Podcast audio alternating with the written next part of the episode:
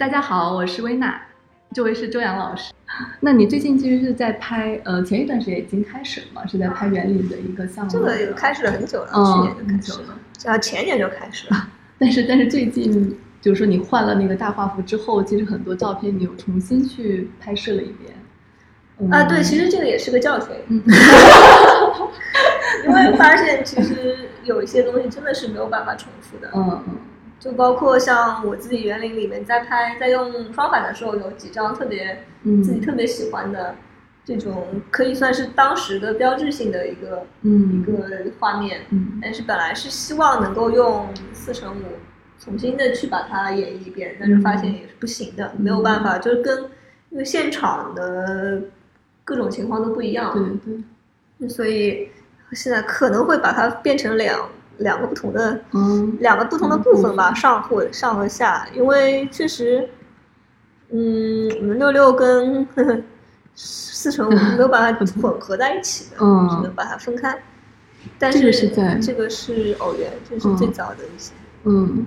这个是最早的一些，这个就是方的，嗯。但是因为因为方的它是一个自成一个体系，没有办法去跟它、跟其他的东西混合。对的，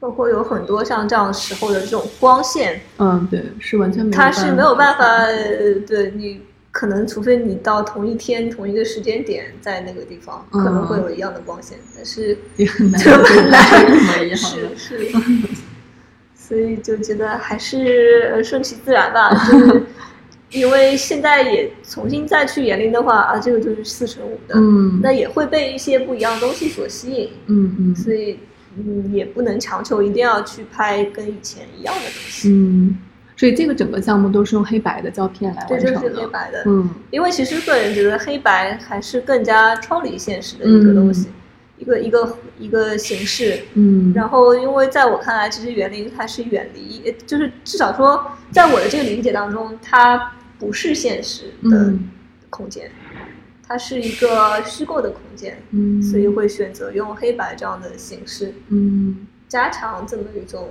跟现实隔离的感觉。嗯。那你在拍摄的时候，感觉就是用胶片拍摄和用数码的拍摄，呃的这个感受是完全不同的嘛？嗯，嗯就是你在拍摄的时候会有怎么样的感觉？其实像现在基本上我已经完全放弃数码的嗯。单反的这种相机了，就是手机嘛，手会拍一下。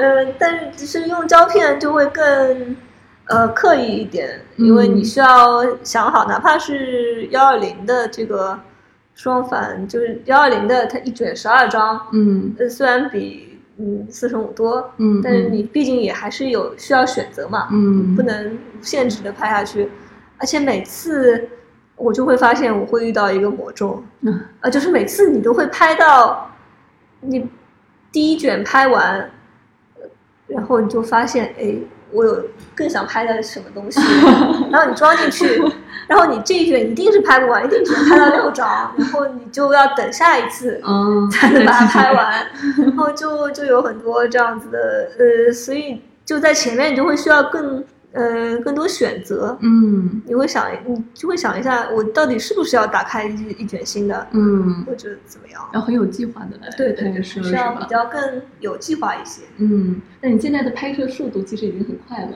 像我们上次去拍的时候，啊，没有没有其实一个下午六张，对我来说已经很快了。啊，因为你也是刚刚 对换上去小，白。可以啊，我也就在试验当中。嗯，那园林的项目现在是拍到一个什么阶段呢？呃，我也说不准。这这个吧，我觉得，嗯，并没有一个很明显的让我觉得可以结束的阶段。其实前一阵倒是有，前一阵觉得好像也把苏州的这些著名的园子转了一遍了，嗯然后我就觉得是不是差不多了？嗯但是因为一个一方面是换了画幅，然后一方面又有一些不同的，可能有一些不同的理解和想法，嗯。然后就发现，哎，其实还是想继续去呃苏州，继续经常去苏州，然后就是至少也是一个理由吧，就是你完成了一段时间翻译的事情之后，你就觉得 哎，嗯，去个苏州吧，就就值得上犒劳一下，然后去放松一下，因为其实园子里面也是蛮舒适的一个状态。对对对。那你其实第一期拍摄的那些作品已经有就是在摄影节里展出了，对对，有一些展出。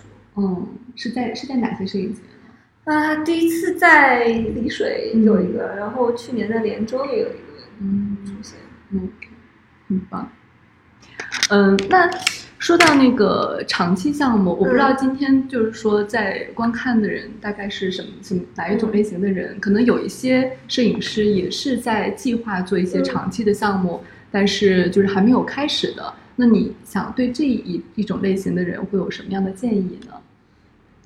这一类型的人啊，就是说他可能在呃，就才在筹备长期项目的这个过程中还没有开始拍。那么你有什么建议可以帮助到他们？我觉得就是呃，要找一个自己确实特别有兴趣，或者说跟你关跟你的关系呃最为密切的一个话题。嗯嗯。呃，比如说像因为老去这个话题，确实我非常关注。嗯。然后也是呃自己非常一一方面是好奇，一方面是恐惧嘛，因为其实。呃，当然就是说你要有很强烈的情绪，嗯，不管是正面的一个情绪，就是那种热爱啊什么的，还是这种负面的情绪，恐惧。但是，呃，有了这种情绪之后，你才可能会呃支持你去那么长的时间去呃探索它。嗯，了解。